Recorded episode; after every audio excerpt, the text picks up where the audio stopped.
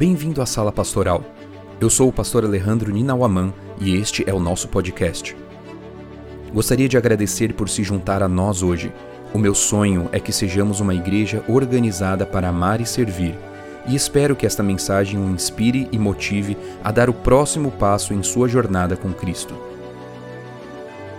Esta é uma série de 21 episódios, onde leremos juntos o livro Primeiro o Reino de Josanã Alves.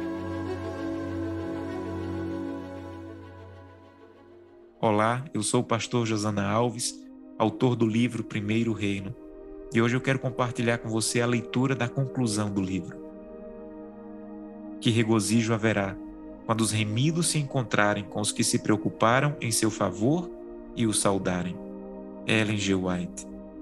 Quando eu perseguia o dinheiro, nunca tinha o suficiente, mas quando eu concentrei minha vida em doar e ajudar, me tornei próspero. Vine Dyer. Adignal Vorku é um experiente bibliotecário-chefe da Faculdade União do Pacífico, uma instituição adventista na Califórnia. No entanto, sua vida nem sempre foi cercada por livros. Ele nasceu na zona rural da Etiópia e, aos sete anos de idade, tornou-se um pastor de ovelhas. Aos doze anos, sua obrigação diária era vigiar o rebanho da família. Sua família sobrevivia principalmente da lavoura por isso, após os 12 anos de idade, ele aprendeu a arar, plantar e colher. O, o trabalho era extenuante. Eles literalmente viviam do suor do rosto. Não era uma questão de escolha, mas de sobrevivência. Entretanto, aos 15 anos, ele sofreu um terrível acidente que o cegou e desfigurou seu olho esquerdo.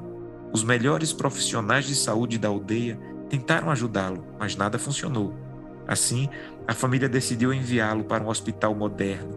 Ele caminhou por dois dias até o hospital mais próximo, construído no meio do nada e que pertencia aos adventistas do sétimo dia. Quando ele chegou ao hospital, percebeu que ao lado havia uma igreja e uma escola adventista.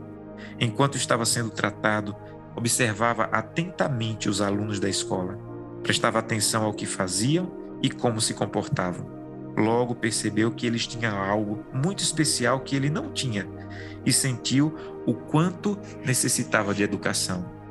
O desejo de frequentar a escola se tornou incontrolável. Vorku decidiu encontrar um meio de concretizá-lo. Havia, porém, dois grandes problemas. Ele não tinha o consentimento dos pais nem dinheiro. No interior da Etiópia, os pais exercem poder e influência sobre os filhos na escolha da profissão, do cônjuge, da religião etc. Mesmo com temor de ir contra o desejo dos pais, ele não deixava de pensar sequer um minuto sobre a possibilidade de frequentar aquela escola. No hospital, ele aprendeu a orar e durante todo o dia ele repetia a seguinte oração: Querido Deus, por favor, me ajude. O Senhor ouviu aquela simples oração e a respondeu miraculosamente. Ele conseguiu o consentimento dos pais em uma bolsa de estudos aos 15 anos. No meio do ano, ele ingressou na primeira série. Ele estava tão agradecido e feliz que até hoje considera aquela data como o dia de seu segundo nascimento. Anos depois, ele se uniu à Igreja Adventista e passou por seu terceiro nascimento, o batismo. Aos 22 anos, ele concluiu a oitava série e foi o primeiro em sua classe. Nada mal para um jovem agricultor. Naquele mesmo ano, conheceu na sede da missão o Dr. Harvey Heidegger e sua esposa Elizabeth, uma maravilhosa família de missionários americanos do sul da Califórnia que lhe receberam em seu lar como um de seus filhos. Essa família de missionários deixou o conforto e as conveniências do sul da Califórnia e viajou para aquela distante missão, no noroeste da Etiópia. Eles financiaram os estudos de Vorku e de seus irmãos até a faculdade. Após o ensino médio, ele foi matriculado na Faculdade Avondale, na Austrália, onde se formou aos 30 anos. Seguiu então para a Universidade de Andrews, nos Estados Unidos, para cursar um mestrado. Casou-se aos 36 anos e tornou-se pai aos 40. Toda a vida foi transformada pela atitude de generosidade e bondade por parte da família Heidegger eles não imaginavam o quanto a ajuda oferecida teria impacto sobre toda uma geração e sua posteridade. Geralmente é isso que acontece com nossas atitudes de fidelidade. Elas se tornam uma corrente de resultados positivos que desconhecemos onde vão parar. O mesmo é verdade em relação à oferta da viúva. Leia com atenção a seguinte citação: A viúva pobre, que entregou suas duas moedas na tesouraria do Senhor, não teve a completa proporção do seu ato. Seu exemplo de sacrifício pessoal exerceu e exerce influência sobre milhares de corações em todas as terras e em todas as eras. Tem trazido para o tesouro de Deus dádivas de nobres e humildes, ricos e pobres. Tem ajudado a manter missões, estabelecer hospitais, alimentar, famintos, vestir os nus, curar os doentes e pregar o evangelho aos pobres. Multidões têm sido abençoadas pelo seu ato de despreendimento. E no dia de Deus, ela verá os resultados de todas essas áreas de influência. Essa citação é extraordinária. Ela me faz viajar no tempo, imaginar a quantidade de sermões que já foram pregados sobre a atitude da viúva e suas duas moedinhas.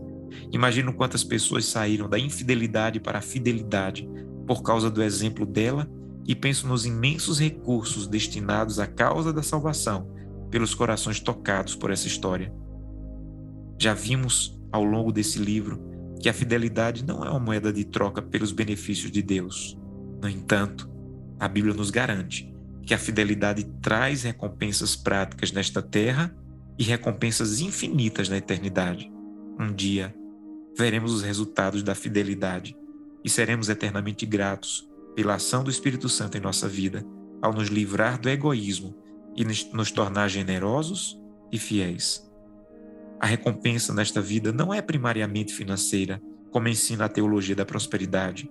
Ellen White afirma a prosperidade espiritual está intimamente ligada à generosidade cristã. A fidelidade proporciona a transformação do caráter e renúncia das paixões do pecado. Essa é a mais grandiosa prosperidade que devemos desejar. Os seguintes versos falam sobre outras recompensas disponíveis já nessa vida. Uns dão com generosidade e têm cada vez mais, outros retêm mais do que é justo e acabam na pobreza. A pessoa generosa prosperará, e quem dá de beber terá sua sede saciada. Provérbios 11, 24 e 25. Sabendo que cada um se fizer alguma coisa boa, receberá isso outra vez do Senhor, seja servo, seja livre. Efésios 6, verso 8. E, quando não conseguimos ver o futuro ou o fruto da nossa fidelidade nesta terra, temos na história da viúva o vislumbre do que receberemos na vida futura. A vida dela pode não ter sido uma série de vitórias segundo o padrão humano, mas no céu, veremos que as doações pela causa da salvação, através da influência dela, não deixam dúvidas sobre o sucesso, a vitória e o propósito de vida que ela tinha. Falando sobre a recompensa que a fidelidade trará na eternidade, Ellen White comenta: Os remidos irão encontrar e reconhecer aqueles cuja atenção encaminharam ao excelso Salvador. Que alegres conversas terão com essas pessoas. Eu era pecador, sem Deus e sem esperança no mundo, e você se aproximou de mim e atraiu minha atenção para o precioso Salvador, como minha única esperança. E eu criei nele, arrependi-me de meus pecados, e foi-me permitido assentar com seus santos nos lugares celestiais em Cristo Jesus. Outros dirão: eu era pagão em terras pagãs, você deixou o seu lar confortável e veio me ajudar a encontrar Jesus e a crer nele como o único Deus verdadeiro. Destruí meus ídolos e adorei a Deus, e agora o vejo face a face. Estou salvo, eternamente salvo, para ver perpetuamente aquele a quem amo. Imagine esse momento. Imagine os encontros que teremos no céu. Naquele momento, compreenderemos plenamente o que é prosperidade veremos que fizemos o melhor em nossa existência passageira na terra. Não teremos nenhum remorso por ter colocado tudo o que éramos e possuíamos à completa disposição de Deus e sua causa. No entanto, precisamos despertar que esses encontros celestiais serão a colheita do que estamos fazendo hoje. Precisamos nos envolver completamente com a causa e começar a desfrutar dos deslumbres de alegria que sentiremos no lar eterno. Há alguns anos, pude sentir um pouco dessa alegria. Em 2001, realizei uma série evangelística na cidade de Teresina, Piauí. Era meu terceiro ano na faculdade de teologia e aquele evangelismo fazia parte da formação acadêmica. No entanto, encarei aquele momento como a confirmação do meu chamado para ser um pastor e me dediquei completamente àquela missão. Foram dias incríveis ao sentir o Espírito Santo tocar vidas e levá-las ao arrependimento. Várias pessoas entregaram a vida a Cristo através do batismo. Entre as pessoas batizadas estava uma jovem senhora que, após os estudos, tomou a decisão de publicamente declarar seu desejo de seguir a Cristo e a sua verdade. Aquele era um batismo muito especial, pois ela estava nos últimos meses de gestação. Após o evangelismo, eu retornei para o último ano da faculdade em seguida me tornei um pastor. A correria da vida não me permitiu retornar a Teresina, até que 15 anos depois, fui convidado para pregar em um concílio de pastores naquela cidade. Imediatamente, senti o desejo de encontrar um espaço entre os compromissos e visitar aquela querida igreja. Combinei que iria visitá-los em uma quarta-feira à noite. Foi um encontro emocionante. Revi pessoas queridas que tive o privilégio de conduzir a Cristo e a verdade.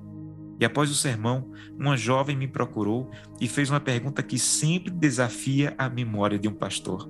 Ela me disse: Pastor, o senhor se lembra de mim? Eu pedi desculpas e respondi que não me lembrava dela. Ela sorriu e respondeu: Seria impossível o senhor se lembrar. Eu estava dentro da barriga da minha mãe quando ela foi batizada. Hoje, também estou na igreja e participo ativamente do evangelismo da Missão Caleb. Aquilo que você fez por minha família, estou fazendo por outras famílias. Ah, não tenho palavras para descrever o que eu senti. Não era apenas a emoção do momento, mas a emoção de imaginar encontros como aqueles durante toda a eternidade. Diante daquela igreja, mais uma vez decidi entregar meus dons, influência, recursos, capacidades, enfim, minha vida para que outras vidas fossem salvas e transformadas pelo poder do Evangelho. Amo ouvir histórias, e isso é uma das coisas que me fascina ao pensar na eternidade. Ouviremos histórias verdadeiras e impressionantes. Eu me imagino acompanhando aquela viúva no céu, apenas para ver pessoas se aproximando dela e contando as decisões que tomaram a partir de sua história registrada em quatro versículos bíblicos. Quero conhecer a história de pessoas que foram ajudadas, alimentadas e vestidas como resultado da influência da história dela. Quero ouvir sobre os hospitais e as missões que foram estabelecidas como influência direta da atitude dela. Mas, acima de tudo, quero ser uma das pessoas que contará a ela o que aconteceu em meu coração e quais atitudes tomei pelo impacto que a vida dela exerceu sobre mim. Você quer se juntar a mim e formar o fã-clube celestial da viúva de Jerusalém? Vamos juntos, será emocionante. Este é o último capítulo da nossa jornada. Na introdução, eu disse que esperava que a leitura desse livro fosse uma bênção para o seu crescimento espiritual e que sua vida fosse impactada pela história dessa simples viúva de Israel. Espero que isso tenha acontecido em sua vida, como aconteceu na minha. Não sei se você concorda comigo, mas a história dessa humilde viúva de Israel é como um oásis no deserto. A atitude de fidelidade e generosidade em meio às ofertas não espirituais e ostentosos é como a linda flor que nasce em meio à lama. Após tudo o que estudei e escrevi sobre a vida dela, continuo profundamente tocado com o fato de uma mulher solitária que havia perdido o marido e cujos recursos eram escassos, tenha sido usada tão poderosamente por Deus para deixar marcas tão profundas em minha vida. Ela encontrou força e conforto em Deus e decidiu expressar isso através de uma entrega completa. Ela foi percebida pelo Mestre, sua memória foi imortalizada, sua ação se tornou uma inspiração para a Igreja em todos os tempos. Seu exemplo foi seguido por milhares de cristãos conhecidos e desconhecidos. E a cada ato de entrega completa, o nome de Cristo foi glorificado. Cristãos conhecidos como John Wycliffe, Jerônimo, Martinho Lutero, Bonhoeffer, ou desconhecidos como eu, você e o Sr. Haim.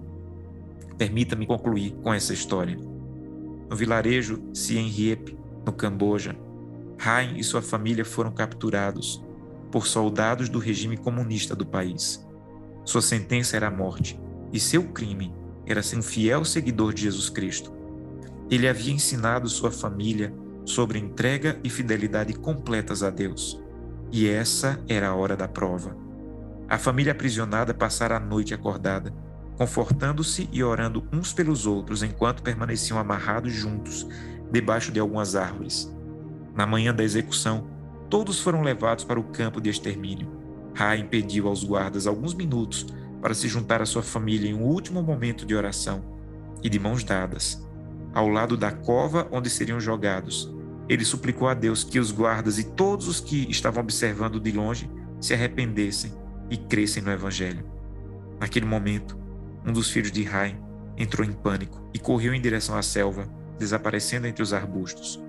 O pai se levantou e, com autoridade, pediu aos guardas para não perseguirem o menino e permitirem que ele o chamasse de volta. Os espectadores estavam atônitos e a família permanecia de joelhos ao lado da cova.